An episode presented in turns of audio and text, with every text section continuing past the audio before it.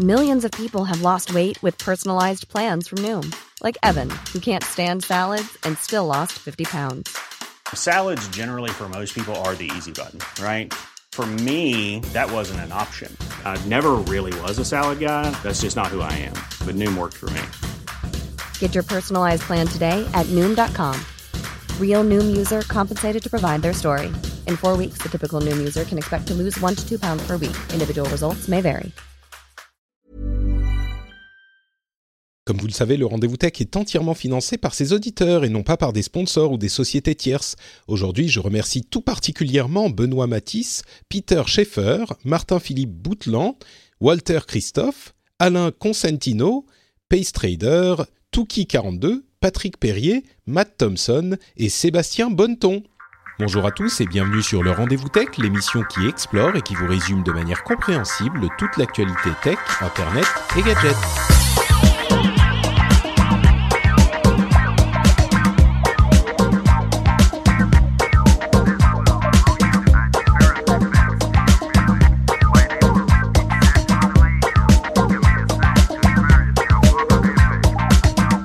À tous et bienvenue sur le Rendez-vous Tech, l'émission où on vous résume toute l'actu tech, internet et gadgets. On suit toutes les news, on suit tout ce qui se passe, on écume les blogs, les news et tout ce qu'il y a d'important. Et on vous en fait un petit résumé en environ une heure dans cette émission chaque semaine avec une bonne petite dose d'analyse, j'espère, et puis une bonne humeur qui sera contagieuse pour vos trajets ou votre ménage ou votre euh, séance de sport, etc.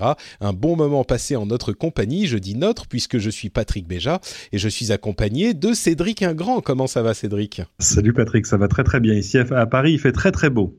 Je te tiens au courant hein, de ce qui se passe oui, oui. dans la dans la mère patrie. Eh ben écoute, euh, moi je serai à Paris dans quelques semaines, dans pas longtemps, euh, et ici en Finlande il fait très très beau aussi, mais ça veut pas dire tout à fait la même chose très très beau en Finlande et à Paris en fait je crois. Uh -huh. Tu vois, nous, nous, il fait 15, on a l'impression que c'est la, la, on est au milieu de l'été là. Et ils sont tous en débardeur, c'est ça. C'est ça, exactement, oui. Alors que chez vous, il fait presque 30. Donc, euh, je sais pas très bien comment ça va se passer. Surtout que je vais venir avec, euh, avec mon petit bébé qui, lui, n'a jamais connu de tels climats tropicaux. Donc, euh, ça va être une expérience intéressante. Euh, mais on a des choses tout à fait aussi intéressantes au moins à, et, et détailler aujourd'hui. On a la conférence Facebook F8 qui s'est tenue la semaine dernière. C'est la conférence qui lance les conférences, la, la, saison des conférences des constructeurs informatiques pour leurs développeurs. Et il y a plein de choses intéressantes qui ont été annoncées. Il y a également des informations sur les ventes de l'iPhone 10 qui sont un petit peu surprenantes. On a le FBI qui se fait attaquer par des essaims de drones. On a la Chine qui euh, met des capteurs d'ondes cérébrales sur ses habitants pour les surveiller, plus ou moins. Enfin, on va vous détailler ça. Et plein d'autres choses dont on va discuter. Mais commençons, comme je le disais, avec euh, sans doute le gros morceau de la semaine, la conférence Facebook F8. Alors, euh, comme je le disais, les conférences qui ont lieu en ce moment, on aura très bientôt la conférence Microsoft et la conférence Google, suivie de la conférence Apple dans quelques semaines, sont les conférences des pour les développeurs où les grandes sociétés euh, de la tech euh, expliquent ce qu'ils sont en train de mettre en place pour les développeurs d'applications, pour euh, les gens qui utilisent ces plateformes et ces logiciels et ces matériels. Mais pas et seulement, là, hein, ça, ça a aussi vertu quand même à parler au reste du monde, hein, le plus souvent. Après, il y a évidemment des workshops, des trucs vraiment purement pour les développeurs, mais d'ordinaire, la conférence d'ouverture, c'est un peu, c'est un peu urbi et torbi. Hein. Oui, non, tu as, tout à fait raison. C'est euh, un, outil marketing également euh, qui sert à euh, bah, présenter des, des, produits et des évolutions de services. Et en l'occurrence, pour Mark Zuckerberg, pour F8, c'était un exercice qui était sans doute un petit peu délicat puisqu'il sort de la controverse Cambridge Analytica, qui d'ailleurs, entre parenthèses, est en train de fermer ou se renommer, on ne sait pas trop. Cambridge Analytica ne va visiblement pas continuer à opérer sous la forme qu'ils ont aujourd'hui. Ils vont changer la plaque en bas de l'immeuble. C'est ça, peu, ouais. Euh, J'imagine qu'il y a peu de gens qui voulaient travailler encore aujourd'hui avec Cambridge Analytica, mais bon, un petit, un petit changement de nom, on prend les mêmes, on recommence. Je pense que ça va être euh, assez simple à gérer. Mais donc pour Zuckerberg, c'était un petit peu compliqué. J'ai l'impression que l'exercice s'est pas trop mal passé. Euh, il a réussi à se focaliser sur d'autres sujets que les sujets qui fâchent, même s'il les a tout de même évoqués, c'était inévitable. Euh, et notamment sur le sujet de l'Oculus Go, le casque de réalité virtuelle qui est enfin disponible de, on dit de Facebook, mais en fait c'est de Oculus qui appartient à Facebook. Et puis d'autres sujets sur euh, les, autres produits de Facebook. D'une manière générale, tu as trouvé l'exercice euh, réussi? Le, On va parler de, de l'Oculus Go en, en longueur hein, dans un instant, mais euh, c'était une conférence intéressante quand même, j'ai trouvé. Ouais, ouais, ouais. Il y avait, il y avait à manger. Hein. Il y avait, il était, il était pas, Zuckerberg était clairement pas venu pour pour rien dire. Et de fait, vu le, le contexte général, euh, il avait quand même intérêt à avoir des choses à annoncer pour, ne serait-ce que pour changer un peu le sujet de la conversation. Exactement. Donc tout ça, tout ça était assez assez bien trouvé. Et et, euh, et, de fait, on, on, attendait un peu Oculus Go, on attendait des choses comme ça, mais on s'attendait pas à tout ce qui a été annoncé dans la conférence.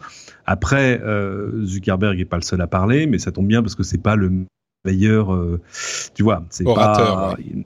Ouais, c'est pas son truc, mais ça se défend tout à fait bien, mais mais et il, il le fait pas mal et on sent qu'il s'est bien entraîné, etc. Mais mais on sent que c'est pas son exercice préféré au monde, surtout encore une fois vu le contexte. Et donc, euh, puisqu'on doit parler des sujets qui ont été évoqués, euh, la première chose que je remarque, c'est à quel point Facebook est devenu monumental aujourd'hui. Je disais ça à propos de Amazon, j'ai l'impression, il y a pas une semaine. Et, mm-hmm. et, Facebook également, quand on voit le nombre de produits qu'ils qu'ils ont, on se rend compte à quel point c'est pas juste Facebook n'est pas du tout juste Facebook, ne serait-ce que des applications comme euh, WhatsApp ou Instagram, ce sont des, écosystèmes à eux seuls et c'est vraiment monumental. On s'en rend bien compte dans ce type de conférence. Euh, mais donc parlons du gros morceau tout de même. On a vous a assez fait patienter. L'Oculus Go, ce casque de ré réalité virtuelle totalement autonome qui a été développé donc par les équipes d'Oculus, dont on sait qu'elles sont très à, cheval sur le design et la facilité d'utilisation. Il a des avantages énormes par rapport à la plupart des casques existants, c'est-à-dire qu'il euh, réunit les qualités des casques qui sont basés sur des téléphones et on va, il est à mi-chemin, mais euh, des casques qui sont basés sur des euh, connexions à des, consoles ou des PC. Donc ça, c'est un truc de geek la, vraie immense qualité de ce casque, enfin, il y en a deux, mais qui sont conjointes, c'est son prix. Euh, 199 dollars aux États-Unis, c'est quoi? C'est 219 euros chez nous 219 pour la version 32 Go chez nous, c'est ça. Voilà, mais surtout que pour le prix, il est autonome. Hmm. Pas besoin d'y insérer un smartphone, il a déjà toutes les connexions sans fil, enfin, etc. C'est-à-dire que voilà, il, il, il, il fonctionne. On le met sur la tête et ça roule, quoi. Voilà, il fonctionne out of the box. Alors, il faudra quand même lancer une application compagnon sur ton smartphone, etc. Mais, mais, mais, ça, voilà. c'est pour l'installation. Après, c'est, il est vraiment euh, complètement, complètement autonome. Ouais. Exactement. Il sera pas rattaché à un PC, il va pas mobiliser un smartphone, etc. Donc ça, c'était un peu le, la promesse. C'est pas, il y a d'ailleurs pas qu'Oculus qui fait, qui fait cette promesse depuis longtemps. Euh, il y a des standards qui se cherchent un peu, mais, mais, euh, mais voilà, pour le prix, euh, on, aurait, pu attendre à ce que ce soit plus cher que ça. Je pense qu'il faut un gros effort sur le prix, euh, qui est quand même extrêmement raisonnable, parce que encore une fois, ils ont racheté Oculus pour 3 milliards il y a 4 ans. Euh, et donc ça fait 4 ans qu'on se gratte la tête en disant non mais quand est-ce qu'on va voir un produit qui sera à l'échelle de l'attente? C'est-à-dire un produit qui soit capable de devenir une véritable implémentation vraiment grand public et pas juste un truc de geek pour faire de la VR une interface euh, crédible, enfin quelque chose de, vraiment intéressant. Et donc euh, on sent ils ont fait de fait des, efforts sur le design, sur le prix et puis euh, sur ce qu'on va faire avec et les applications. Bah justement, il y a, à mon sens, un début de réponse possible à cette question. Est-ce que ça va valoir le coup? Alors, on a des retours assez élogieux pour les tests de ce produit. On a d'ailleurs parlé euh, il y a quelques heures avec euh, notre ami J. Caloret dans le rendez-vous jeu. Alors c'était un petit peu sous l'angle gaming, mais si vous voulez une description très longue des fonctionnalités et des avantages et des inconvénients du produit, je vous invite à aller écouter le rendez-vous jeu également, puisqu'il l'a eu entre les mains pendant une semaine. Mais pour résumer la chose, euh, le, les compromis qui ont été faits pour la conception de cet appareil autonome et bon marché. Euh, oui, il y a des compromis par rapport aux autres produits de réalité virtuelle, mais ce sont les bons, ce sont les bons compromis. Euh, il reste euh, très utilisable, il reste agréable à utiliser, il est autonome suffisamment, il a une qualité d'image qui est suffisante, il a un taux de rafraîchissement qui est suffisant, on n'a pas de déplacement euh, euh, dans tous les angles, dans tous les axes avec l'appareil, parce qu'il n'y a pas tous les capteurs, on peut juste se déplacer, on va dire, on, va, on peut faire des rotations, mais pas de déplacement dans l'espace simplement en bougeant la tête. Mais par contre, on peut se déplacer avec la petite télécommande qui a un pavé tactile pour se déplacer dans l'univers. On n'a pas de, euh, de, manette très perfectionnée pour simuler les mains dans l'environnement virtuel, mais on a cette télécommande encore une fois qui peut simuler une euh, une main en fait dans euh, cet environnement. Donc on a juste ce qu'il faut pour se dire à, 200 euros à peu près, hein, à peu de choses près, mhm. euh, ça devient un achat intéressant qui donne un, un avant-goût ou un premier goût de ce qu'est la réalité virtuelle et de ce qu'elle peut euh, permettre, de ce qu'elle peut avoir d'intéressant, d'autant plus que, comme tu le disais, il y a beaucoup d'applications qui sont en cours de développement. On a toutes les applications, ou presque, qui, étaient prévues pour le Gear VR et tous ces appareils dans lesquels, en fait, on avait un boîtier dans lequel il fallait insérer un téléphone. Euh, pour avoir une expérience de réalité virtuelle. Là, mhm. on a le bénéfice de toutes ces pardon, toutes ces applications qui ont déjà été développées, donc il y a des choses intéressantes. Et Facebook et Oculus sont en train de développer tout un tas d'autres applications également. Il y a des jeux évidemment, mais il y a beaucoup d'applications qui sont basées sur l'idée par exemple d'assister à un spectacle ou un concert et d'être dans une sorte de salle virtuelle dans laquelle, bah, une salle immense, on va avoir à côté de nous d'autres personnes qui assistent au même spectacle ou au même concert ou aller voir un match, un match de foot ou un match de n'importe quel sport. Et, la différence avec la, télé simplement, c'est que on va pouvoir avoir un environnement presque à 360 degrés où on a euh, le, le, spectacle qui va recouvrir entièrement notre champ de vision. Hein euh, donc plein de, d'outils qui sont développés comme ça, des, des outils pour regarder la télévision, on imagine Netflix, ce genre de choses également, et là aussi on peut le faire en, en, en, commun avec d'autres finalement. Euh, c'est finalement, il est pour quoi ce casque? C'est pas uniquement pour le jeu? Est-ce que c'est pour ce genre de d'application de consommation de contenu? Qu'est-ce que qu'est-ce que t'en penses toi? Qu'est-ce qui, où il va aller? Est-ce qu'il vaut le coup? Et où il va aller ce casque?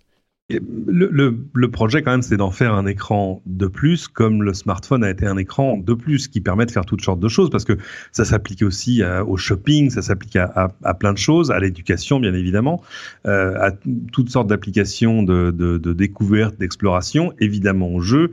Euh, là, le fait qu'ils lancent des, des, applications qui vont faire du, du divertissement en direct, c'est quand même assez significatif. Il faut voir euh, quelle tête ça a, parce que finalement, est-ce que regarder un, match de foot à 360, ça a du sens? Bon, Faut voir.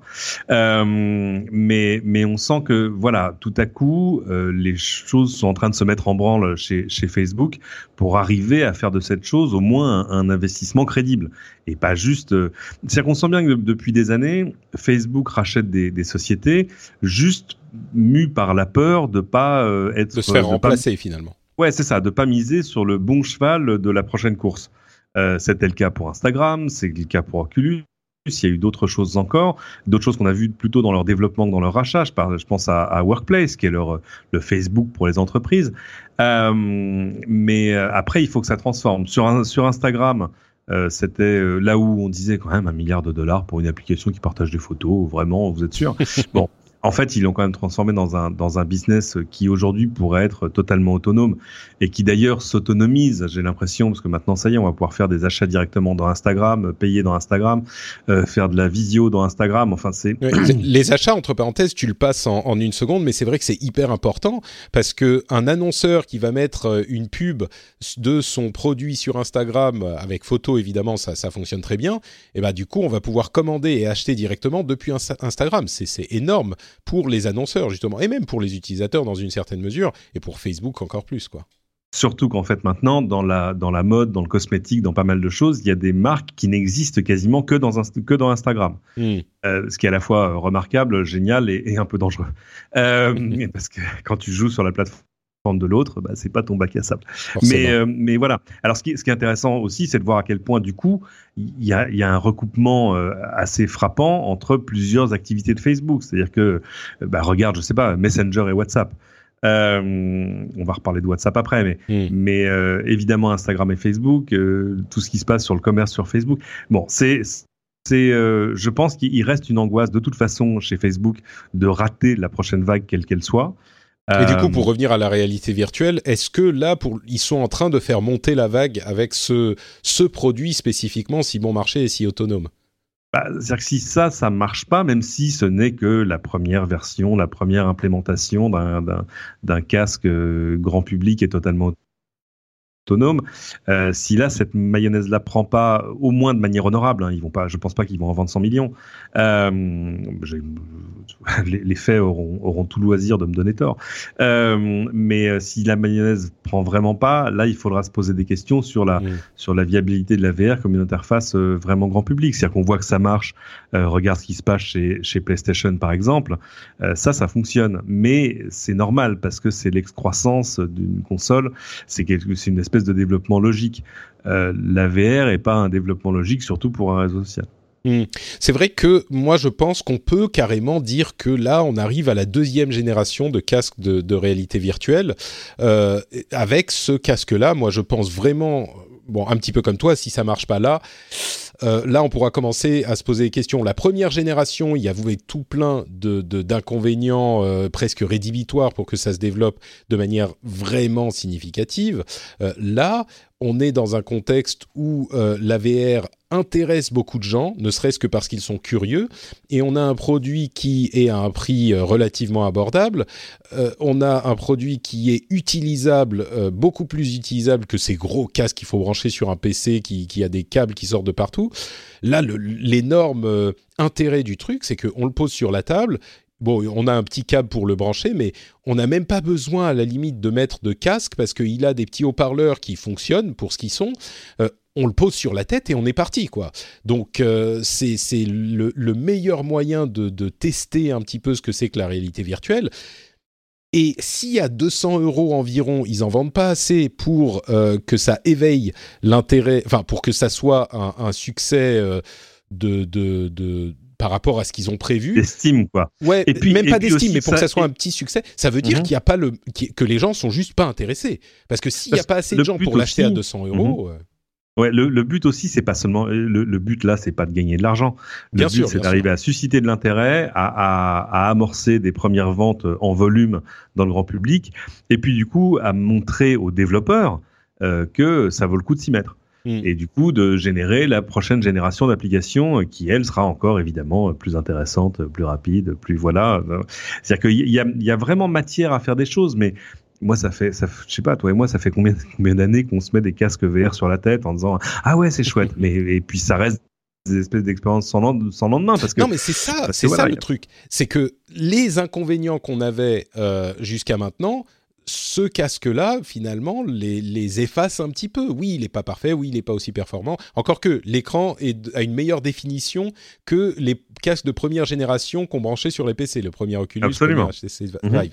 Donc, euh, et moi, je vais, euh, je vais mouiller un petit peu. Je vais dire, je pense que ça va fonctionner.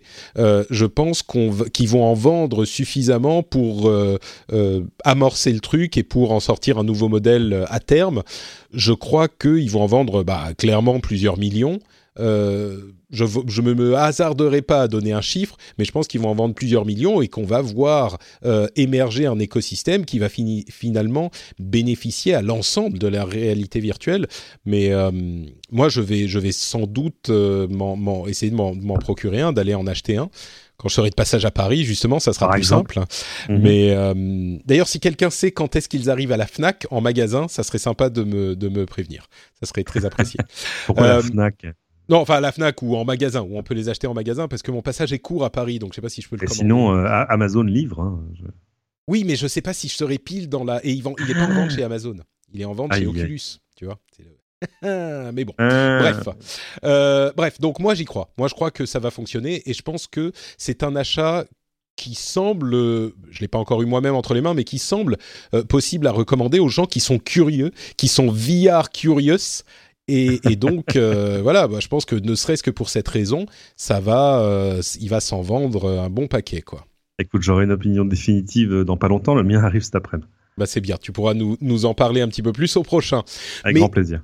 On parlait justement de plein d'autres choses qui se passent sur euh, Facebook et euh, avant de revenir à WhatsApp et à toutes ces, histoires-là, on peut euh, parler d'une nouvelle fonctionnalité totalement nouvelle qu'ils sont en train d'implémenter, qui est la fonctionnalité de dating, donc de euh, rendez-vous. Euh, l'idée, c'est que ça génère des vraies relations, donc des rendez-vous amoureux. L'idée n'est pas de passer une soirée chaude avec quelqu'un qu'on aura rencontré sur, par exemple, Tinder. Hein. c'est un petit peu l'image qu'on a de Tinder. Moi, mmh je ne connais pas, étant donné que j'ai rencontré ma femme il y a bien longtemps, euh, avant la sortie. Ouais, moi, sommes vieux, donc. Euh, c'est ça, c'est ça. Mais l'idée de, de, Facebook, c'est donc de vous créer un profil dating qui soit séparé de, de, votre profil actuel, de votre profil public. Et alors, bien sûr, il sera public aussi, mais ils font quelque chose qui est très malin. Euh, ils ne vont pas montrer votre profil dating à vos amis de Facebook c'est hyper malin, je trouve, parce que évidemment, les gens que vous connaissez sur Facebook, bon bah vous les connaissez déjà. Si vous aviez envie de d'essayer quelque chose avec eux, peut-être que ça serait déjà fait. Là, c'est vraiment pour rencontrer des personnes qui vont matcher évidemment avec vous euh, selon toutes les informations qu'ils ont sur vous, et Dieu sait qu'ils sont nombreuses. Mais euh, mais moi, je trouve ça, c'est encore une application de Facebook qui est assez évidente quand on la, quand on, on en entend parler, auquel on n'aurait pas forcément pensé à l'origine, mais qui est hyper maligne. Et, dans la foulée, euh, Match.com, qui est l'un des gros euh, acteurs de la rencontre sur Internet, a perdu bien sûr euh, quelques pourcents en bourse, mais mais moi je pense que en plus Match, Match, qui est un, site de dating traditionnel, j'ai envie de dire de mm. rencontre traditionnelle, est aussi le propriétaire de Tinder. Et, accessoirement, oui. Mais donc, de la même manière que quand ils sont, ils sont lancés dans la vente, de, dans la petite, les petites annonces, la vente d'objets euh, locaux, euh, là encore, on se dit, mais, mais bien sûr. Et si, au-delà des réserves qu'on peut avoir sur les business models de Facebook et les pratiques de Facebook, etc., si on met ça de côté un instant, euh, ça peut, enfin, forcément, ça peut marcher, quoi. Non? Je sais pas. Est-ce que il ah euh, y, a, encore une fois toujours un, vieux problème de, de, de, confiance, même même implicite, sur le fait d'arriver de, de, dire ah, alors je vais donc gérer un, un profil euh, parallèle à mon profil public. Euh, Peut-être que quand même les gens ont pas forcément envie de mettre toujours tous leurs œufs dans le même panier. Si c'est pour faire du Tinder, le mieux est quand même d'aller sur Tinder. Euh, pour le reste, il y a, y a, quand même déjà un paquet de de, de, sites de rencontres en ligne, euh, tu vois, chacun avec un peu leur spécificité, euh, voilà. Donc, euh, je sais pas. Je pense que ce sera intéressant de voir. Toi et moi n'allons évidemment pas aller ouvrir des profils séparés. Euh, quoique, moi, un jour, je suis allé ouvrir un profil bidon sur un site américain. Euh, bah pour tester, il faut connaître quoi. Bah oui, c'est ça. Et euh, voilà, pour voir comment ça fonctionnait, parce qu'on me disait, ah, c'est un, un, truc incroyable, c'est le Google du dating. Euh, et euh, de fait, c'était intéressant. Je m'arrêterai là. Euh, mais non, mais enfin, franchement, les, les gens, là encore, il faut penser aux gens normaux entre guillemets. Moi, je pense que si demain tu mets devant les yeux des, des, des combien 2 milliards d'utilisateurs de Facebook. Ah oui. entre parenthèses, bon, nous on pense à nos sociétés occidentales, mais il y a beaucoup de d'endroits de la planète où Facebook a une encore plus d'importance que, que chez nous. Si on leur met la possibilité de euh, on a, on a tendance à partir dans des considérations un petit peu scabreuses quand on parle de ces sujets, mais je crois qu'il y a une, une vraie opportunité euh, légitime euh, de, de matcher des gens et de voir. Euh, D'ailleurs, ils l'ont dit. Ils ont dit en gros, on veut pas concurrencer Tinder. Nous, c'est pas notre but. Et je pense que c'est clairement, enfin, c'est malin parce que si tu veux aller essayer de te trouver des plans d'un soir, tu vas pas le faire sur Facebook. Tu vas aller sur une app dédiée où tu as ton profil dédié ou machin. Il y a, et, déjà plein de gens qui font ça sur Facebook. Hein. C'est pas. Ah, peut-être.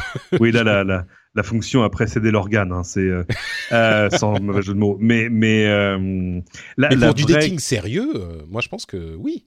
Pourquoi pas? La vraie question, encore une fois, c'est de dire euh, Facebook va, faire du matching, c'est-à-dire te recommander des gens en disant ah regardez apparemment vous avez l'air compatible, euh, voilà pourquoi pas, euh, mais basé pas sur les choses, enfin à voir, mais apparemment pas, pas seulement sur les choses qui seront uniques que tu auras uniquement remplies dans ton profil séparé, mais évidemment sur des choses qui savent déjà sur toi parce ah bah que bien sûr oui c'est l'idée. sinon, sinon, ça n'a pas d'intérêt. Évidemment. sinon autant autant faire une application séparée. Euh, et là encore, euh, je me souviens de cette expérience euh, qui m'a fait beaucoup rire. Il y, a une, il y, avait une anthropologue géniale qui travaillait pour, pour Intel. Bon, je, je, vous la fais rapide. Et qui avait fait un jour un papier sur tout le monde ment sur Internet. Hmm. Et, et, un jour, en fait, elle racontait comment elle avait oublié son mot de passe Yahoo. Alors, elle va, elle fait la procédure pour. Bon, très bien. On lui dit voilà, quelle est votre taille? Alors elle rentre sa taille. Ah non, ce n'est pas l'information que nous avons. Et en fait, elle avait triché sur sa taille la première fois qu'elle avait ouvert le profil.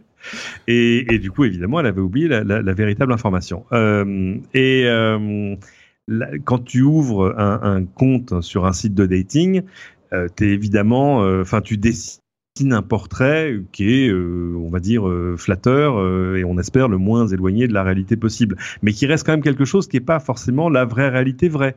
Tu vois, c'est trouve ton meilleur profil face à la caméra. Euh, donc euh, là, tout à coup, des matchs qui vont être organisés, et puis avec quelles informations? Parce que est-ce que euh, les questions évidemment qu'on se pose, c'est est-ce qu'on va taper dans la religion? On imagine évidemment les préférences sexuelles, enfin, etc. Ah bah, ça évidemment. Enfin, préférence. Oui, religion, la question peut se poser. Préférences sexuelles, j'espère qu'ils vont quand même accorder le truc, mais. Et euh, apparemment, ils ne, ils ne te le proposeront que si dans ton profil tu es marqué single. ah, ah intéressant, intéressant. Mais c'est pas bête. Bon, enfin, on verra, comment ça se passe. Moi, je pense qu'il y a effectivement un potentiel, mais euh, on verra dans les dans les mois à venir si ça se transforme en une partie importante de Facebook ou pas. Euh, on parlait effectivement des stories sur Instagram, sur Messenger, euh, du, fait qu'on va pouvoir acheter des produits directement sur Instagram, ce qui pour moi est une, euh, comment dire, une nouvelle fonctionnalité assez géniale, qui est pas non plus la plus originale qui soit, mais enfin quand même qui, va, je pense, très bien fonctionner. Un des autres, une des autres apps dont on n'a pas forcément parlé, c'est WhatsApp qui a aujourd'hui, euh, selon Facebook, 450 millions d'utilisateurs euh, quotidiens de sa fonctionnalité Stories. Mhm. Et là où c'est euh, hallucinant, c'est que, bien sûr, Stories, c'est des, un des aspects de WhatsApp, hein, tout, tout, le monde ne l'utilise pas forcément, c'est le WhatsApp Status. Et là où c'est hallucinant, c'est que non seulement ils sont passés, ils ont presque doublé en moins d'un an, ils sont passés de 250 millions à 450 millions en moins d'un an, mais surtout, quand on voit la, fonctionnalité Stories qui vient de Snapchat, eh bien Snapchat déclare avoir moins de 200 millions d'utilisateurs euh, quotidiens euh, au total. Au total, pas juste les Stories. C'est ça. au, total, Snapchat a moins de 200 millions d'utilisateurs quotidiens. WhatsApp, rien que sur les Stories, 450 millions. Et, c'est vraiment une fonctionnalité qui a été entièrement volée de Snapchat. Euh, volée, c'est de bonne guerre parce que tout le monde se vole tout dans ces milieux où il n'y a pas de, copyright sur les programmes et sur les, les fonctionnalités d'interface, sur les idées, heureusement. Mais, mais, Snapchat, qui était le roi du monde il y a deux ans, j'ai l'impression, là, ils sont euh, clairement en, danger de. Ils sont pas du tout euh, euh, irrelevant, comme on dit en anglais, ils sont pas du tout mm. hors course. Mais enfin, euh, ils sont plus du tout non plus euh, sur la pente ascendante qu'ils avaient avant que Instagram et WhatsApp et toutes les propriétés Facebook se mettent à, à, implémenter des stories chez eux. Des, quoi. des, stories, tu peux en faire partout chez Facebook. Hein, c'est ça qui est bien. c'est incroyable. Hein. tu, tu, sais, j'ai même, j'ai même, euh, euh, enfin, le format stories finalement est hyper intéressant. Je ne sais pas si tu as remarqué, mais dans l'application Netflix sur téléphone mobile, ils ont euh, mis en place un système de preview de, euh, de, de, séries ou de films qui sont sur la plateforme en mode stories. C'est-à-dire que tu as exactement le même format avec des vidéos qui sont formatées pour être en mode euh, euh, en, format portrait et pas en format euh, mhm. paysage et tu, tu, appuies dessus comme pour les stories, tu appuies dessus pour passer de l'une à l'autre et c'est présenté exactement comme une stories. Et je viens de lire un, un, papier il y a quelques heures qui semble euh, considérer le format Stories comme un vrai premier format né d'Internet qui est en train de devenir un format universel. Et j'ai l'impression que on est, on est clairement, enfin, le, format Stories a dépassé, a dépassé Snapchat largement. Et, il est implémenté, enfin tu as raison, il est dans Facebook lui-même, dans Messenger, dans Instagram, dans WhatsApp, c'est tous des stories différentes, mais il est partout quoi. C'est amusant parce que j'ai jamais fait de story dans WhatsApp.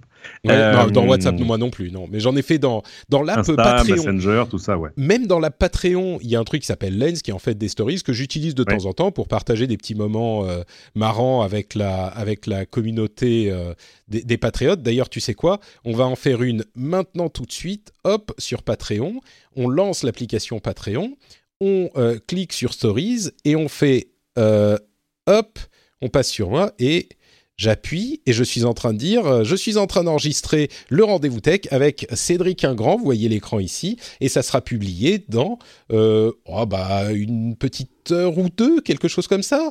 Merci à tous, ciao ciao. Et voilà, et c'est publié sur euh, Patreon aussi. Donc c'est vraiment universel aujourd'hui les stories.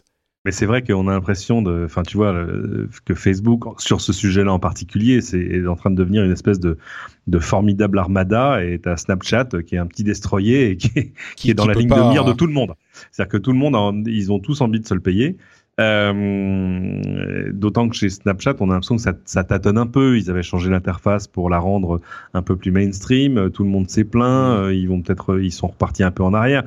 Euh, Mais ouais, en fait, la question qui sous-tend tout ça, c'est est-ce que Facebook a tué Snapchat ou est en train de tuer Snapchat à, cause de leur taille? Est-ce qu'on revient dans cette problématique de, de, de monopole, quoi, finalement? C'est en tout cas un but avoué, oui.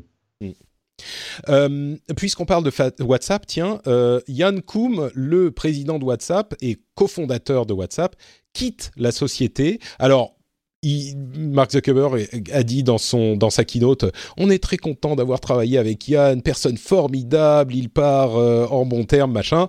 Les rumeurs diraient que euh, il serait pas très content de la manière dont euh, Facebook implémente la, le chiffrement de WhatsApp et surtout de ce qu'ils veulent faire des données de WhatsApp et donc qu'il part pour ces questions de vie privée. Et, et, il laisse beaucoup beaucoup d'argent sur la table entre parenthèses avec ces stock options qui sont pas encore euh, comment dire, vested, euh, qui sont pas activés, quoi. Ouais, qui sont pas euh, arrivés à terme. Hmm.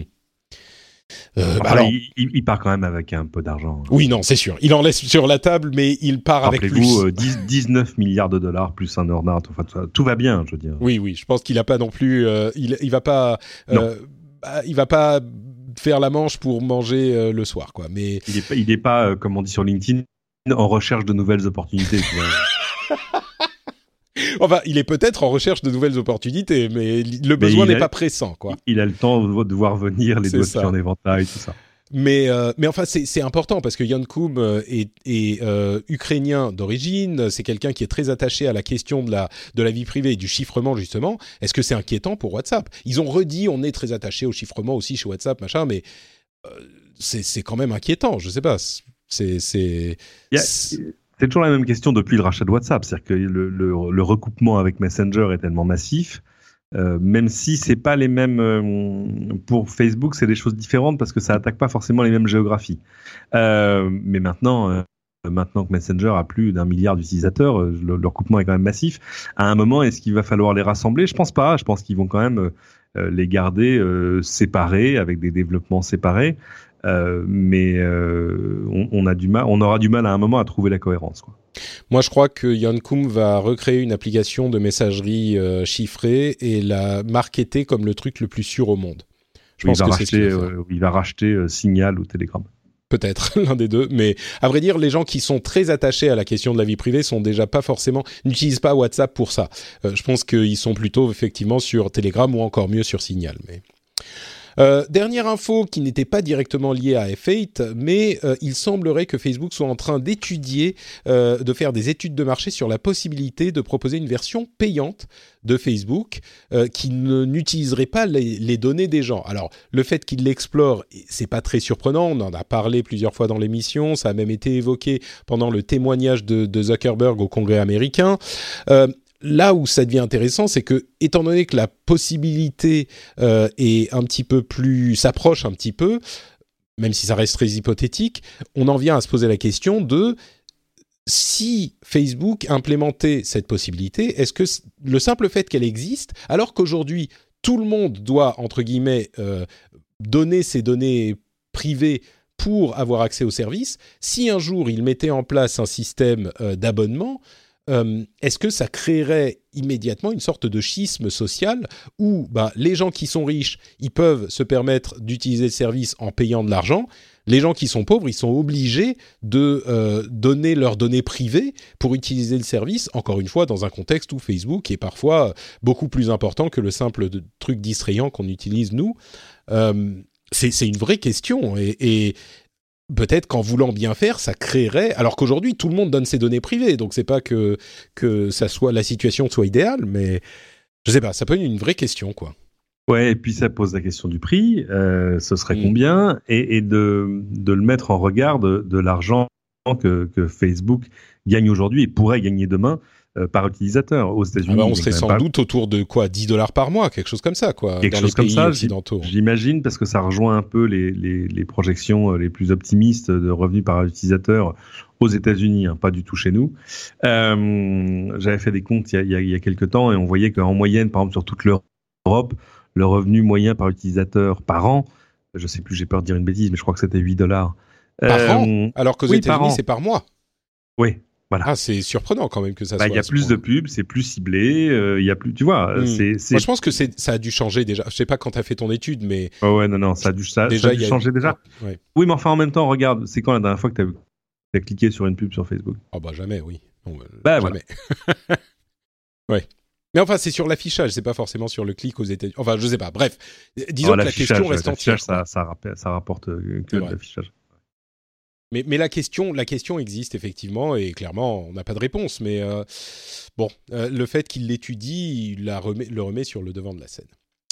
Euh, donc voilà, il y avait d'autres annonces également. Il y a, comme tu le disais, le, le, vidéo, les vidéos, comment dire, les appels vidéo qui arrivent sur Instagram aussi, si je ne m'abuse. Il y a mhm. des fonctionnalités avec réalité augmentée sur Instagram. Des nouveaux filtres. des, nouveaux filtres avec réalité augmentée également, euh, plein d'autres petites choses, enfin des traductions sur Messenger, euh, euh, les nouveaux groupes qui sont le nouveau, enfin les, nouvelles fonctionnalités de, Facebook Group qui sont un petit peu plus mis en avant que les pages désormais parce que c'est des trucs plus communautaires en fait. Facebook Workplace également qui, qui, a des intégrations de plein de services tiers. quoi d'autre? Ah un truc que j'ai pas mentionné les stories sur Instagram et sur Facebook seront désormais euh, accessibles par les développeurs tiers. Donc on pourra poster une stories d'après euh, depuis une autre application ou euh, un autre développeur de contenu. Et on pourra poster directement sur Instagram en format stories. Enfin bref, il y a plein plein de choses qui se passent. c'est impossible de tout couvrir, mais clairement ça bouge du côté de, Facebook. Quoi. Un truc que j'ai oublié ou que tu veux mentionner ou, on a sur Facebook, je pense qu'on a fait le tour. On a fait le tour. Allez. Donc, on va avancer sur la suite euh, des sujets qu'on voulait évoquer. Mais avant ça, je prends quand même une petite minute. When you're ready to pop the question, the last thing you want to do is second guess the ring. At BlueNile.com, you can design a one-of-a-kind ring with the ease and convenience of shopping online. Choose your diamond and setting. When you find the one, you'll get it delivered right to your door. Go to Bluenile.com and use promo code LISTEN to get $50 off your purchase of $500 or more. That's code LISTEN at Bluenile.com for $50 off your purchase. Bluenile.com code LISTEN. Pour vous rappeler, comme toujours, que l'émission n'est pas sponsorisée par la pub, euh, on ne vend pas vos données privées. D'ailleurs, on n'a même pas vos données privées. Et si vous appréciez ce genre de modèle, eh ben, vous savez quoi? La meilleure chose à faire, c'est de euh, soutenir de soutenir ces modèles, alors sur le rendez-vous tech ou sur d'autres euh, produits qui vous proposent de payer pour, hein, tout simplement. Et dans le cas du rendez-vous tech, on est vraiment dans un modèle, je pense, idéal, puisque vous ne payez que si vous le souhaitez. Euh, c'est comme ça que fonctionne Patreon avec l'émission. Euh, vous allez sur Patreon, vous décidez, je veux donner un dollar, deux dollars par épisode, et vous décidez le nombre d'épisodes par mois que vous allez soutenir, et vous pouvez vous arrêter absolument quand vous voulez. Et ça, c'est entièrement à votre discrétion c'est vous qui choisissez de le faire, de ne pas le faire, combien de temps, etc. Donc c'est vraiment un business model euh, hyper sain. Et si l'émission vous plaît, si elle vous apporte euh, quelque chose, euh, un bon moment comme on le disait au lancement, des informations intéressantes, et eh ben pensez-y, pensez-y. Allez faire un tour sur patreon.com/rdvtech et demandez-vous si ça vaudrait le coup de soutenir l'émission. Vous faites comme Samir Chebli, Lucas Tarasconi, Fenaraba 21, Ostracier, Marius P, Michel Salib, Geoffroy Alazar, François, Séraphane et Bonds. Merci à vous tous qui faites partie des gens qui soutenaient l'émission et merci à tous ceux qui soutiennent l'émission, qui font le choix de euh, mettre un petit peu d'argent dans un produit qu'ils apprécient, euh, dans un, euh, une émission qui leur fait passer de bons moments. Merci, merci, merci du fond du cœur à vous tous. Et comme je le dis dans les stories que je fais sur Patreon, Euh, je vous aime tous beaucoup, beaucoup. Bon, eh bien, écoutez, on va passer aux rumeurs et aux news suivantes et on va commencer avec euh, quelqu'un qui n'est jamais très loin, c'est Apple, avec une analyse euh, d'une et finalement qui a été confirmée par les résultats d'Apple. Eh bien, en fait, l'iPhone 10 dont on pensait qu'il serait un, trop cher pour être un vrai succès pour Apple, il a été euh, non seulement un gros succès, mais il a été l'appareil le, plus vendu, le plus vendu euh, chaque, je sais plus quand il a dit, chaque semaine ou chaque mois. Euh, chez Apple, c'est l'iPhone le plus vendu et, comme on le disait à l'épisode précédent, je crois, Apple a les téléphones qui se vendent le mieux de tous les, les smartphones. On parle des ventes mondiale. Et sur le premier trimestre 2018, les téléphones les plus vendus, c'est l'iPhone 10, 16 millions, premier trimestre 2018. Ensuite, iPhone 8, iPhone 8 Plus, iPhone 7, euh, Xiaomi Redmi 5A, Ensuite, euh, Samsung Galaxy S9 Plus. Donc les quatre premiers, mhm. c'est des téléphones Apple. L'iPhone s'est vendu à 16 millions. On parle du premier trimestre 2018. Alors, c'est juste après la sortie, etc. Mais il n'empêche.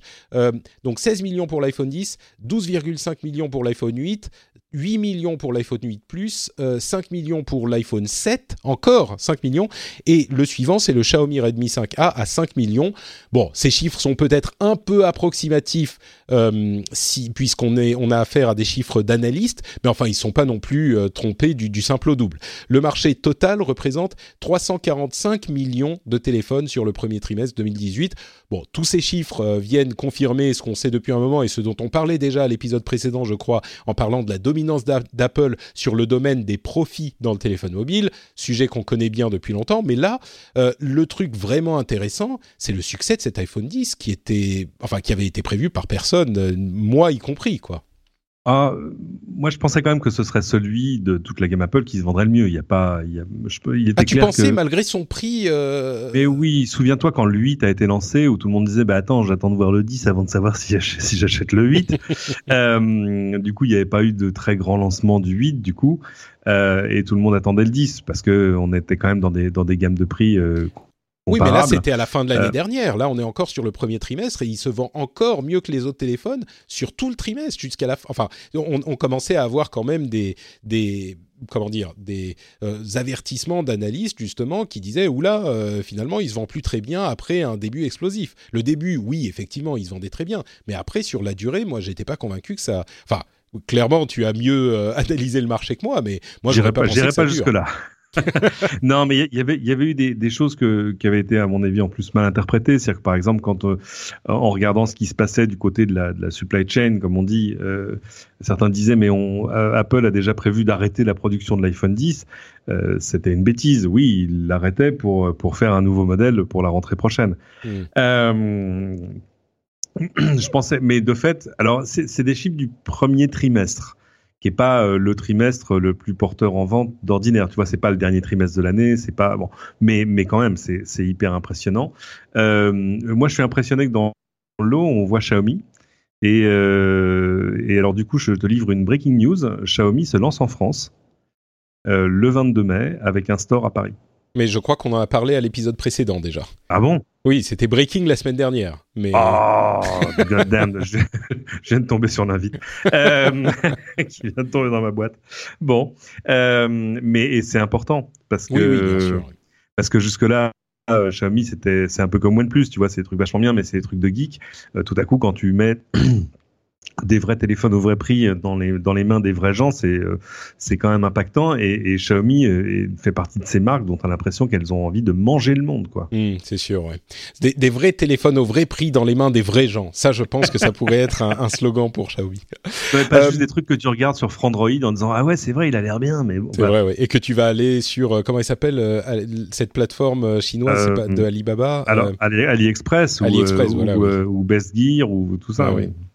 Euh, parlons un petit peu de drones. À, l'épisode précédent, on parlait justement des utilisations innovantes, intéressantes et positives euh, positive des drones qui pouvaient être utilisés dans des situations d'urgence, et ben là on a un petit peu le pendant, comme pour tous les outils euh, technologiques qui sont développés, on a euh, des aspects positifs et des aspects négati négatifs qui dépendent de l'utilisation qu'on en fait. Et ben l'aspect négatif, c'est que les drones sont visiblement de plus en plus utilisés par des criminels pour empêcher le travail des forces de l'ordre. Alors on a des exemples de dessins de drones carrément de de essaims, non, essaims d'abeilles, euh, des essaims de drones qui sont utilisés pour euh, rendre plus difficile le, raid d'une prise d'otage du FBI. C'est-à-dire qu'il y avait une prise d'otage, le FBI lance son raid et euh, il y a des, essaims de drones qui ont, qui ont été utilisés pour perturber l'opération des forces de l'ordre, ce qui est effectivement un petit peu impressionnant. On a également des drones qui sont utilisés pour surveiller les euh, forces de police ou de les enquêteurs qui font de la surveillance, c'est-à-dire que on va pouvoir utiliser les drones pour euh, très discrètement euh, voir où en sont les gens qui sont en voiture banalisée, par exemple, pour faire une une euh, surveiller, enfin faire une planque, ce genre de choses. Mmh. C'est c'est c'est bon des utilisations auxquelles j'avais pas forcément pensé, qui sont euh, assez assez normales hein, quand, quand on imagine dans l'esprit de qui que ce soit quand on se dit qu'est-ce que je pourrais faire avec un drone? Bah si on est un criminel, a priori c'est ce genre de choses auxquelles on va penser. Mais euh, mais voilà, j'ai trouvé cet euh, article assez intéressant sur ce sujet et euh, ça donne une perspective sur euh, la manière dont on utilise les, les, différents outils qui sont à notre, à notre disposition, quoi. Ouais, et, et, regarde ce qui se passe du côté des, des essaims de drones. Dans, dans, quelques jours, quelques semaines, euh, Intel va fêter ses 50 ans et ils ont annoncé que pour un événement purement interne, pour leurs troupes, ils vont dé déployer le plus grand essaim de drones de l'histoire du drone. Mmh. Il y aura 1500 drones dans les airs en même temps. Euh, que, enfin, quand on imagine ce que c'est que, enfin, c'est un truc de fou. C'est-à-dire que c'est. Oui. Euh, et puis là encore, c'est une réalité, c'est un truc auquel la science-fiction avait pensé, mais pas vraiment, pas vraiment comme ça. Euh, et, et, de fait, euh, tout à coup, tu imagines les utilisations criminelles de ce genre de choses? C'est, non, c'est, c'est rigolo, ça, ça, nous projette dans un futur, euh, en tout cas, intéressant. Bah justement, projetons-nous dans un futur euh, tout aussi intéressant. En parlant de la Chine, euh, la Chine a un nou une nouvelle technologie de d'analyse de euh, d'ondes cérébrales. En fait, ils utilisent dans différentes usines euh, à une échelle, enfin pas que dans des usines, mais l'un des exemples que prend l'article euh, qui détaille cette technologie, c'est un article du South China Morning Post. Il détaille l'utilisation donc de capteurs, c'est des sortes de, de comment dire, de, casques intégrés à euh, des casques de sécurité en fait, euh, qui vont être euh, utilisés à grande échelle dans des usines ou même pour des conducteurs de train par exemple, ils sont intégrés à la casquette du conducteur de train. Ils vont surveiller les, les, ondes cérébrales des personnes qui les ont sur la tête et alors là, c'est là que l'histoire devient vraiment intéressante. Pour dans quel but selon les autorités chinoises et les autorités, à vrai dire, qui sont les autorités de ces euh, usines, euh, qui, les utilisent sur 40 000 employés à peu près, euh, c'est pour améliorer les conditions de travail, bien sûr, pour surveiller qu'ils n'arrivent pas à des situations de stress trop grandes, pour leur permettre de prendre un break quand ils voient que les choses commencent à ne plus trop bien se passer, pour ce genre de choses ils euh, disent qu'ils ont réussi à augmenter la productivité de manière significative grâce à ces, euh, à ces outils. Euh, je parlais de conducteurs de train, il y a également un but de surveillance des conducteurs de train pour s'assurer qu'ils sont pas trop fatigués, qu'ils c'est des trains à haute vitesse, hein. donc c'est des, des, contextes où une erreur peut être très dangereuse et donc il s'en sert pour comme outil de sécurité, on va dire. Mais alors évidemment, quel que soit le contexte, et encore plus évidemment dans le contexte chinois, on imagine que toutes ces données ne sont pas euh, euh, solidement chiffrées sur les serveurs euh, de, de, l'usine ou de la société de transport et que le gouvernement chinois y a accès. Et j'imagine, ça fait des années que ce, ce, ce système est mis en place, j'imagine les emmagasine et a trouvé d'autres utilisations depuis bien longtemps pour ces non, tu... Ça, faut, il faut voir ce que les, les données que sont capables d'exprimer ces capteurs. Hein. Moi, j'en ai essayé plusieurs. Euh, et c'est intéressant parce qu'une des données qui, qui, est le mieux mesurée, c'est la concentration. Hmm. Euh, donc là, tout à coup, c'est vrai qu'en mettre un sur la tête d'un conducteur de train, bah oui, euh, ça, ça, ça, tombe sous le sens. Euh, il y a des constructeurs automobiles d'ailleurs qui ont fait des tentatives, mais personne n'a envie de se mettre des, des capteurs euh, d'ondes cérébrales pendant que tu conduis. Euh, après, euh, voilà, c'est des données qui ont plus d'intérêt, j'ai envie de dire, en, en temps réel que, que, sur le, que sur la longueur. Euh, ce que tu peux faire de ces données après coup, ouais, je sais pas. Oh là là, alors moi je suis complètement pas d'accord. C'est c'est le genre de truc. Imagine, tu as stocké les euh, différents types de données euh, des, des sur les ondes cérébrales effectivement de ce que c'est 40 000, 100 000 travailleurs sur les euh, trois dernières années. Tu fais une enquête pour voir euh, qui a été euh, un petit peu agité dans la zone, dans la ville, qui a été agité les foules et, et, mettre des comment dire s'il y a des manifestations ou des, des messages à caractère anticommuniste, tu vois, qui, qui vont contre le parti si tu peux capter un petit peu le stress euh, sur les jours où il y a eu des manifestations, ou euh, si tu peux faire des recoupements de ce type-là, euh, tu peux trouver des gens ou trouver des suspects. Ou, enfin, à mon avis, ce genre d'utilisation n'est pas n'est pas impossible, quoi. Ouais, c'est quand même plus des choses qui sont faites pour mesurer ton, ton degré euh, d'engagement, d'intérêt, d'attention, etc. Que, Oui, mais machine learning, tu vois ça, tu recoupes avec le fait que les gens qui sont euh, euh, moins concentrés tant de fois par jour à tel moment de leur shift et à tel moment par rapport à ce qui s'est passé dans la ville, ça te fait une sélection de 40 personnes qui pourraient, qu'il faudrait peut-être interroger un petit peu plus fortement. T'auras quand même plus vite fait de géolocaliser leur portable. Hein. Hmm, peut-être, peut-être. Donc toi, ça t'inquiète pas du tout cette histoire? Non, je dirais pas que ça m'inquiète pas du tout, mais mais c'est qu'évidemment on dit ah c'est en Chine donc ah là là bon.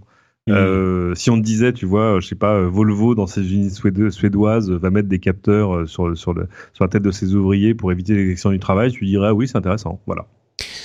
Peut-être, peut-être. Et, oui, de fait, euh, les, réglementations européennes nous protègent un petit peu, a priori, euh, au moins contre des utilisations euh, malveillantes de ce type de données. Donc c'est aussi pour ça que je dirais, ah oui, tes ondes cérébrales sont-elles une donnée personnelle? Ah, bonne question, et bonne question. Et si on arrive à les capter de l'extérieur, on va faire un genre des capteurs. C'est un peu comme les comme les alarmes incendie euh, au plafond dans les bureaux qui, qui feront une analyse en temps réel du mood général dans le bureau. Et quand tu et quand tu là il y a une tache rouge hein. C'est ça mais quand ça commence à être trop déprimé, tu mets de la musique plus joyeuse. Non, tu vas mettre je sais pas les musclés par exemple, tout à ah coup dans les haut-parleurs. C'est Josiane de la compta qui ruine l'ambiance, c'est normal. Ah, pourquoi toujours contre les comptables? Moi, dans ma boîte, euh, dans la boîte où je travaillais, les comptables étaient très sympas. C'est vrai, moi j'ai plein de comptables très sympas ici. Oui, non, mais tout le monde est content. Personne ne devrait jamais dire de mal de ses comptables. Franchement, s'il y a une profession dans votre entreprise avec qui vous devriez être, euh, vous devriez être pote, enfin, dans votre entreprise, vous en foutez peut-être, mais en général, vous devriez être pote avec vos comptables. Vos comptables. Moi, mon comptable est un auditeur de l'émission, d'ailleurs, euh, ah, et c'est un, un jeune homme formidable. Euh, son équipe est euh, exceptionnelle. Ah oui, non, mais vraiment, vraiment. Moi, je, les ah. adore, mes comptables. Mais le pire, bah, c'est que c'est vrai. Le pire, c'est que c'est vrai. C'est vraiment des gens très bien. bref. Parlons maintenant, bah, puisqu'on parle de la Chine, Huawei, qui est en difficulté avec les, les autorités américaines, puisqu'il y a des questions d'espionnage, euh, même pas industriel, d'espionnage d'État. Euh, en gros, la Chine, enfin, les États-Unis ont peur que la Chine infiltre la conception des appareils, de différents appareils. Huawei est concerné, mais d'autres aussi, et du coup euh, puisse espionner à échelle industrielle, donc à échelle sociétale, les personnes qui utiliseraient leur matériel. Donc, ils interdisent de plus en plus les outils et les matériels de différentes marques, dont Huawei. Et il semblerait que Huawei, du coup, soit en train de développer un OS maison de peur qu'il ne soit plus autorisé à utiliser euh, Android à terme. Et donc... parce que la question se pose pour ZTE aussi d'ailleurs, enfin pour un mhm. autre constructeur chinois. Donc il y a, y a, un peu de confusion mentale chez les Américains sur ce coup-là. C'est-à-dire que Huawei, c'est deux choses. C'est ces deux bras du, du, rattachés au même corps. Il y a les smartphones d'un côté et puis il y a les équipements de les équipements réseau de l'autre. Euh, et en gros, euh, on va pas se mentir, euh, les Américains ont peur que les Chinois fassent avec Huawei ce que les Américains ont fait avec Cisco. En gros, je vous la, je vous la fais rapide. et, et, avec d'autres. Avec, avec ou sans leur accord mais ils ont raison de se défendre. Enfin, on devrait tous se défendre de cette manière. Je crois que ils voient, ils voient très bien d'où peut venir le danger. Mhm. mais, mais c'est ça, c'est des choses qui concernent les équipements réseau. Ça concerne pas les smartphones. Mmh. non, mais bon, euh, surtout que c'est quand même pas très compliqué à désassembler. En fait, tu peux tu peux analyser le trafic réseau, voir ce qui sort de ton téléphone euh, pour voir euh, quelles, quelles données sont renvoyées vers quel serveur, etc. À quelle occasion, avec quelles applis. Enfin, il y a plein de choses que tu peux faire. Euh, donc ça ça a un petit parfum de d'anti-compétition quand même tout ça. Euh, mais ce équipement réseau, bon, on peut avoir cette discussion. Ça justifie plus, on va dire. Oui. Bah, c'est-à-dire qu'il y a des il y a des précédents, mais qui sont quand même dans l'ensemble des précédents américains, mais pas que, mais pas que. euh, du coup, mais du coup, ce qui est, ce qui est vachement dommage pour les Américains qui se qui se plaignent massivement de, chez les geeks, hein, de dire mais pourquoi on peut pas avoir le P20 Pro nous? Oui, c'est, j'ai déjà eu des messages en réponse sur Twitter à cette euh, à ce sujet.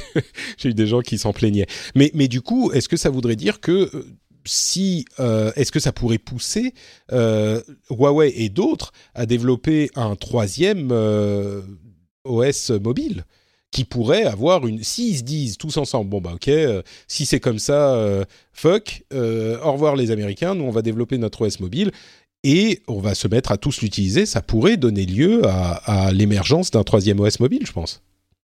On n'y bah, est pas encore, hein, mais. De toute façon, ils, sont un peu forcés de le faire, ne serait-ce que juste de manière défensive. Tu vois. Mm.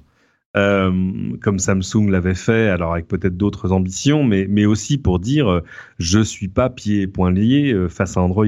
Hmm. Euh, donc c'est logique. Ils ont en plus un marché intérieur absolument gigantesque à servir. ils ont un intérêt commercial à le faire parce qu'évidemment, si c'est leur OS, ils sont plus du tout forcés de mettre en avant les applis de Google, mais ils peuvent mettre leurs propres applis. Euh, donc il y a une logique éminente à ce qu'ils le fassent. Ce serait quasiment irresponsable de leur part de pas le de pas le, de pas s'y préparer d'une manière ou d'une autre, que ça serve ou pas, et que ça serve ou pas sur tous les téléphones ou pas. Enfin tu vois, c'est exactement ce qui s'était passé euh, chez Samsung avec euh, Tizen, mais avant il y en avait il y en a avant encore un autre avant dont le nom m'échappe. Euh, bref, d'avoir un OS maison euh, qui permet au moins de, de, maîtriser la chaîne de bout en bout. Ça, on connaît. Ça, Pour le cas où. Voilà. Euh, bon bah il y en a qui sont plantés euh, aussi, c'est Nokia avec euh, WeThings. Vous vous souvenez qu'il l'avait racheté il y a même pas si longtemps, hein, ça fait quoi un an, quelque chose comme ça, un an et demi. Euh, ouais. Eh bien, ils n'ont pas réussi à en faire quoi que ce soit, et du coup, ils songent à revendre WeThings et qui est sur le pont pour euh, racheter WeThings? Ben personne d'autre que Eric Carrel. Carrel, je sais plus comment c'est. Carrel, voilà. Euh, euh, Eric Carrel, qui est l'un des cofondateurs de WeThings. Donc, retour à la maison, c'est une société française, hein, bien sûr. retour à la maison pour WeThings, ça pourrait être une bonne chose ou est-ce que c'est trop tard pour la, cette société qui fait des, des objets connectés orientés vers la santé, en fait? Oui, c'est ça. La santé et le bien-être, euh, c'était euh, quasiment les inventeurs de la balance connectée. Euh, ils ont fait après. D'ailleurs, j'ai une balance Withings chez moi.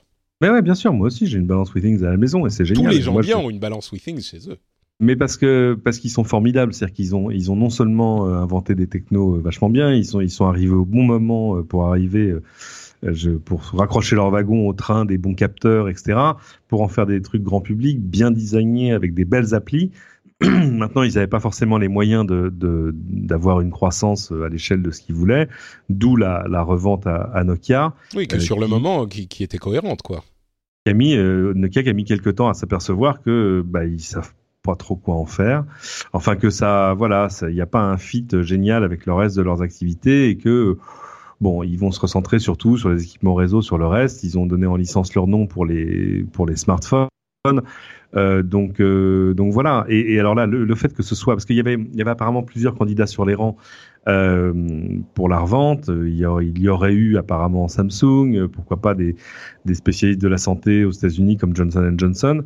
Et là, que ce soit Eric Carrel qui, qui rachète quel bonheur quoi. C'est euh, parce que les gens connaissent pas Eric Carrel parce que d'abord parce que c'est un garçon euh, discret, euh, mais il est c'est un des fondateurs donc de WeThings, mais aussi de Sculteo dans l'impression 3D. Il a fait plein de choses, il a investi dans plein de boîtes. C'est c'est l'un des c'est l'un des papes français de l'objet connecté. C'est-à-dire que c'est si tu lances aujourd'hui une startup dans, dans les objets connectés, tu vas essayer d'aller voir allez, il y a deux têtes comme ça, trois personnes que tu vas envie, avoir envie d'aller voir euh, pour leur demander conseil. Tu vois, genre aller voir les vieux sages. Euh, mm. Tu vas aller, tu vas aller voir Raphaël Adjian.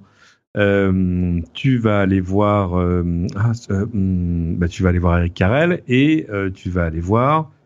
Oh non, c'est pas vrai, le patron fondateur de de Parrot, Henri Sédou euh, qui en plus sont, sont, parfaitement complémentaires. Donc voilà, que ça, que ça revienne. C'est pas tellement un cocorico que je suis en train de lancer, c'est que ça revient dans les mains de quelqu'un qui va savoir quoi faire avec.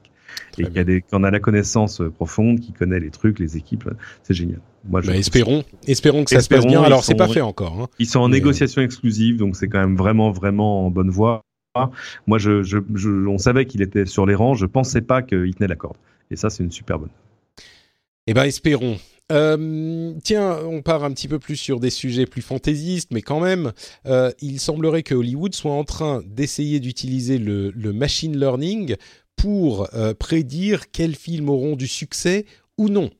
Euh, alors prévoir. Enfin, la recette. Ouais, c'est ça. C'est un petit peu la recette magique. On sait que ça a toujours été un, un but euh, dans le dans le cinéma ou dans la musique, essayer de trouver la recette pour les les, les films qui marchent ou les morceaux qui marchent.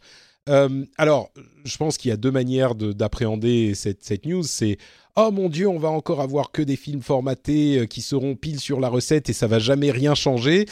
Euh, je crois que c'est une vision un petit peu sombre de la chose. Euh, oui, il y a toujours eu des recettes. On n'a pas attendu le machine learning, mais euh, mais c'est il y a toujours eu des recettes et il y a aussi des, des, des gens qui sortent de la recette justement et qui font des choses surprenantes et intéressantes. ça a toujours été le cas.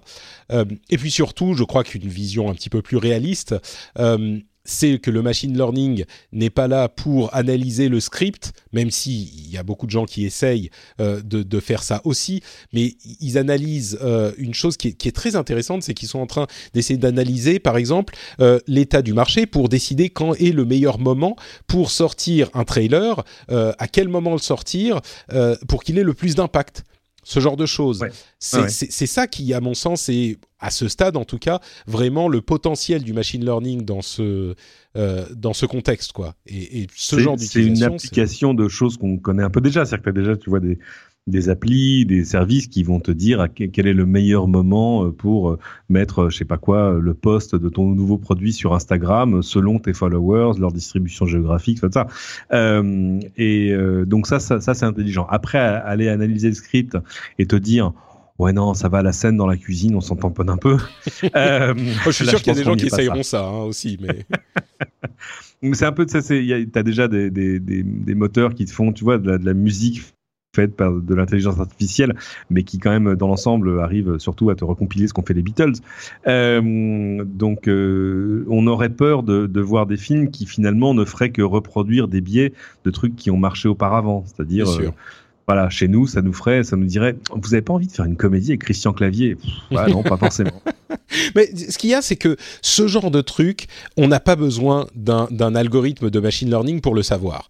Euh, là où les, les, algorithmes peuvent être intéressants, c'est pour essayer de comprendre. Euh, ce qui, pourquoi certains trucs marchent ou il y a une autre utilisation. Tiens, euh, une startup analyse des scripts, mais non pas pour dire euh, si telle ou telle scène est en trop, encore que on y arrivera peut-être, mais euh, pour prédire si ça va être un succès ou une ou, un échec au box-office. Alors ils n'ont pas réussi sur tous les films qu'ils ont analysés, mais ils ont réussi sur une majorité. ils disent sur 52 des, des 62 films qu'ils ont analysés à partir des scripts, ils ont réussi à prédire c'était un succès ou non au, box-office. Euh, ce qui peut du coup euh, permettre aux, aux, exécutifs des studios de décider s'ils vont mettre des, des, des, moyens derrière la promotion ou pas. Alors, je suis toujours un petit peu, comment dire, un petit peu mal à l'aise quand on parle de ce genre de sujet. Pas mal à l'aise, mais je sais que les réactions vont être oh mais voilà, on n'a plus, on n'a plus, euh, enfin comme je disais tout à l'heure, on fait que toujours les mêmes choses et comme tu le disais aussi. Ah oui. Le truc c'est qu'on est déjà dans ces situations. C'est pas ah bah que euh, les, grands studios qui font des blockbusters à, longueur de journée, c'est pas eux qui vont prendre des risques de fou. Euh, évidemment. Donc c'est juste améliorer la manière dont on va comprendre les mécanismes dans lesquels on est déjà. Euh, donc je crois que ça peut être intéressant. Et, si on a peur du formatage de la culture pop, on, a, enfin, ça fait 40-50 ans qu'on est dans ce contexte et ça fait 40-50 ans qu'il y a aussi des trucs intéressants, différents, innovants qui arrivent. Donc ça, ça me fait pas trop peur, quoi. Ouais, non, non, je comprends. Mais euh, je pense pas qu'on on peut pas s'attendre forcément à un océan de créativité. Mais tu as raison que ça, on arrive sur une situation où, euh, où le problème est déjà connu, parce que c'est quand la dernière fois que tu allé voir un film qui n'était pas un sequel, un prequel. Ah, mais il y en a, il y en a. Un reboot. peut-être un petit peu moins qu'avant, c'est vrai, mais mais il y en a quand même. Bon. Ok. Euh, moi, je pense qu'on a tendance à oui, on a tendance à être un petit peu négatif. Mais bon, euh, on, pourra, on pourra en parler euh, à propos, de, je sais pas, on pourra faire une émission spéciale à ce sujet un jour. Euh, dernier sujet, tiens, France.com est revenu dans le, dans le giron du gouvernement français aux grand dames de son précédent possesseur, puisque il a été, il lui a été, comment dire, repris sans qu'il n'ait de recours. Alors il le possédait depuis bien longtemps, hein, le France.com. Le gouvernement français a fait une requête auprès, euh, je veux pas dire de bêtises, mais auprès d'une euh, de l'autorité. Euh, je ne sais pas si c'est l'AFNIC ou bon. C'est pas l'AFNIC, c'est le ah oui, enfin bon de l'autorité. On, on, revient vers vous, oui. Voilà, qui pouvait le le, le le, le réattribuer au pays. Et du coup, je suis, je sais pas très bien euh, si je, suis du côté de... Bah, c'est Jean-Noël Friedman qui, le possédait depuis les années 90. Euh, je sais pas si je suis du côté de Friedman qui se dit oh bah merde quand même, enfin c'était mon domaine, ou du côté du gouvernement euh, où je me dis enfin oui quand même France.com, d'accord on peut vivre sans, mais enfin c'est quand même plus cool si c'est la France qui a France.com. Heureusement Jean-Noël Friedman faisait rien de, dramatique avec, mais je, ne sais, pas, ce qu'il faisait avec d'ailleurs. C'est et, bah, il avait des partenariats avec différentes marques. Euh, mais bon. Bon. Euh, c'est le centre de la question parce que, euh, comment dire, euh, le problème des, des URL, c'est que tu peux avoir deux marques identiques qui sont en fait des sociétés différentes. C'est-à-dire que, voilà, les stylos Montblanc et les crèmes Montblanc. Lequel des deux a le droit à montblanc.com Elle est bonne la question. Bah, D'ordinaire, c'est celui qui l'a enregistré en premier. surtout s'il en fait un usage et que l'usage est cohérent avec avec sa marque. Enfin, voilà, c'est que je sais pas. on va aller voir qui a montblanc.com, mais je pense que ça doit être plutôt les stylos. Montblanc.com comme oui, absolument, ce sont les stylos et, les sacs en cuir. Euh, si, si, si, cette euh, marque-là appartenait aujourd'hui à quelqu'un qui en fait euh, tout autre chose et quelque chose qui a aucun rapport avec la marque, enfin si l'URL appartenait à quelqu'un qui qui fait rien, qui a un rapport avec la marque, à ce moment-là, les crèmes Montblanc pourraient dire non mais attendez, c'est à nous, c'est une violation de notre copyright, de notre marque, etc. et c'est comme ça que ça se passe depuis depuis le début. Euh, donc euh, oui, je pense qu'il y a une logique à ce que quand tu tapes France.com instinctivement, tu arrives sur quelque chose qui est opéré par l'État français. Bon, pourquoi pas euh, Je trouve pas ça, je trouve pas ça délirant. Ouais. Mais effectivement, Friedman n'est pas hyper content. C'est simplement à web.com entre parenthèses, donc l'hébergeur qu'ils ont. Qu'ils, ah bon? Oui. Et, et du coup, mhm je pense que c'est l'hébergeur qui a eu un petit peu peur de se dire oula c'est l'État français enfin le, c'est un ministère français. Ils se sont dit ouh merde ok oui, oui pas de problème on vous le donne. Et, et, du coup je peux comprendre. Je peux comprendre. Parce qu'en fait il y, a, il y, a 25 ans il n'y avait pas de procédure pour euh, pour récupérer euh, le, ton URL s'il était euh, absolument patent que Mm. c'était à toi qui devait appartenir. Donc l'ICANN, qui gère les, les- les noms de domaine, euh, a mis en place une, on va dire une procédure d'arbitration, une sorte de tribunal interne devant lequel tu peux euh, présenter ton cas en disant bah non voilà euh, le site patrickbeja.com à mon avis cette URL c'est quand même à moi qui devrait qui devrait euh, appartenir plutôt que je sais pas au kebab du coin de la rue. Euh, Ou pire, donc- à Cédric Ingrand qui, qui mettrait Eh des oui, bien contenus peu recommandables dessus. Absolument, évidemment, ce que, ce que je prévoyais de faire. mais- Heureusement, je l'ai je l'ai Ouais. acheté avant. Ouf. My plans have been foiled. Euh, donc, euh, je, je pensais que l'État l'État français, on était, on était plutôt passé par là parce que Hmm. parce qu'à un moment, il faut que quelqu'un fasse un jugement de valeur en disant oh, ouais, bon, c'est quand même plutôt à vous que ça doit revenir. Ouais, il y a- Mais, il y, a eu euh, un procès en France euh, qui, qui a été fait en France en 2015. Euh, Web.com a, a- a- a bloqué le domaine. Euh, Enfin bref, il y a eu plein de trucs qui sont passés. Friedman s'est a coquiné avec le Harvard Law Center. Euh, Et bon, au final, c'est la Cour d'appel de Paris qui a euh, jugé en septembre que euh, Fra- France.com violait la loi euh, de, de trademark, de, de marque en fait, en France. Et donc, à partir de là, les avocats du ministère sont allés voir web.com et ils ont dit, bah regardez, en France, euh, on a un, un jugement qui dit que euh, le site euh, viole la loi française, donc vous nous le refilez. Mais les, les gens de web.com, qui sont une société américaine, hein, on, on l'ont donné sans en informer Friedman. Ah, ça, donc c'est je pas sais sympa. pas. C'est pas sympa, mais en même temps, c'est pas chic. Et, mais, et est-ce que euh, la loi française vaut pour euh, le nom de domaine dans le monde, mais en même temps le nom de domaine c'est France.com, donc ça devrait c'est peut-être. pour ça, que- enfin, je sais c'est pas, pour ça que c'est des choses qui normalement se règlent devant l'ICANN, qui est quand même l'autorité compétente. Hmm. Mais euh, allez, allez lire un jour, si vous avez le temps, l'histoire de la saga incroyable du domaine sex.com, qui était une histoire absolument in- faramineuse, euh, d'où d'où le propriétaire se les fait voler, euh, par, enfin, parce que quelqu'un a envoyé une lettre ou un fax à son hébergeur en disant vous pouvez transférer le domaine vers ce, vers ce DNS, merci, c'est gentil, voilà. Euh, bref, c'est une, une saga absolument sans fin, et euh, là je suis sur un réseau d'entreprise, donc j'irai pas voir ce qui se passe sur sex.com aujourd'hui. J'irai pas non plus, même euh, de la maison, on sait jamais. On Euh, manque de curiosité de perdre. enfin bon, bref, donc voilà, France.com. Moi, j'ai même pas vraiment de de- d'avis sur la chose. C'est juste, euh, je sais pas, je sais pas qui a raison dans cette histoire, mais c'était intéressant à mentionner. Et ça va nous amener à la fin de cet épisode. On va quand même également mentionner qu'il y a, euh, comme je le disais, Build, Microsoft Build et Google I.O. cette semaine. À vrai dire, c'est même ce soir et euh, demain soir. Euh, Je vais peut-être euh, les couvrir en live avec les amis du studio Renegade. On verra si, si mon bébé me laisse le loisir de, de faire ça. Euh, mais en tout cas, on vous en parlera la semaine prochaine. On vous détaillera ça pour vous dire ce qui s'y est passé. Un Généralement, il bébé, se passe des choses plutôt un, un- un bébé, c'est un, un bébé, c'est une, une condition suspensive de tous les contrats. Exactement, exactement. Et oui, oui, je viendrai. Ah, sauf si, Sauf si. Bah, sauf s'il fait ses dents. C'est implicite. Euh, mais merci beaucoup, euh, Cédric, d'avoir euh, de t'être joint à moi pour couvrir toute cette semaine d'actualité. Est-ce que tu peux nous dire et dire aux auditeurs où ils peuvent te retrouver euh, sur Internet?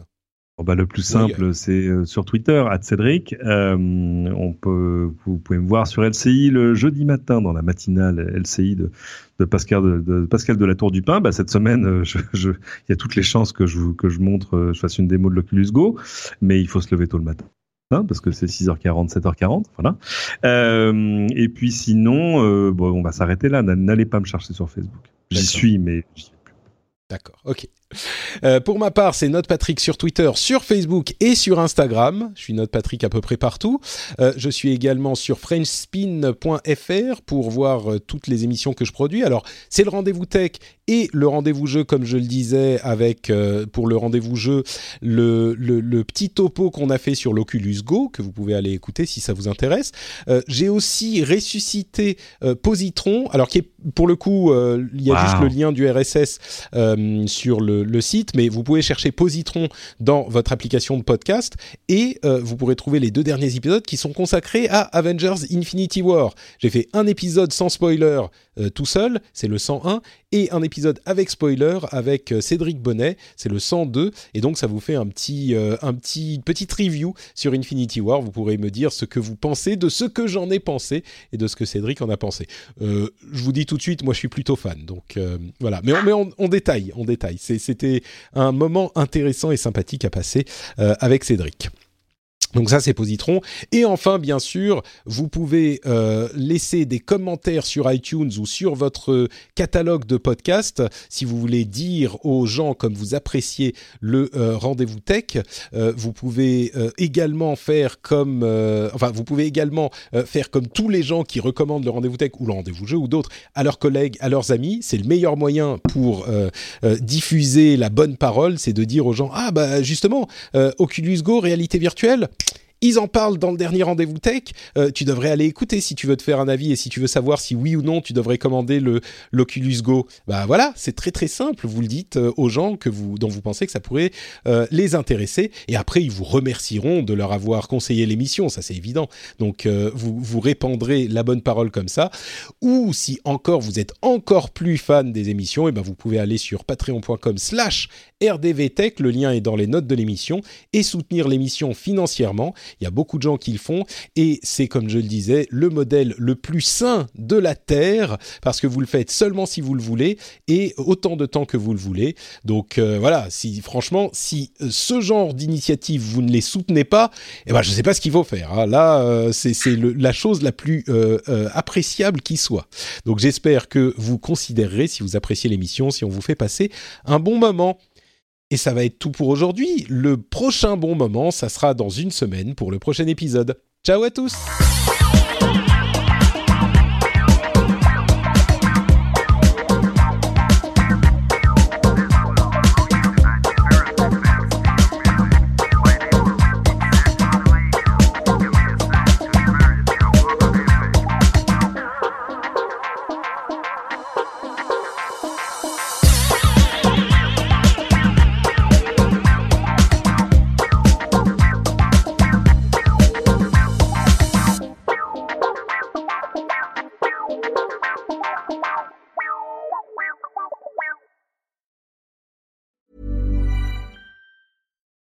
For the ones who work hard to ensure their crew can always go the extra mile, and the ones who get in early so everyone can go home on time, there's Granger, offering professional grade supplies backed by product experts so you can quickly and easily find what you need.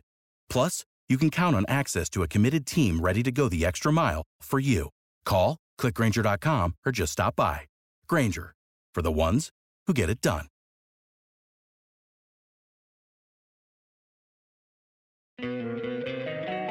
Don't you love an extra $100 in your pocket? Have a TurboTax expert file your taxes for you by March 31st to get $100 back instantly.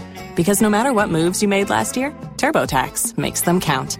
That means getting $100 back and 100% accurate taxes only from Intuit TurboTax. Must file by 331. Credit only applicable to federal filing fees with TurboTax full service. Offer can be modified or terminated at any time.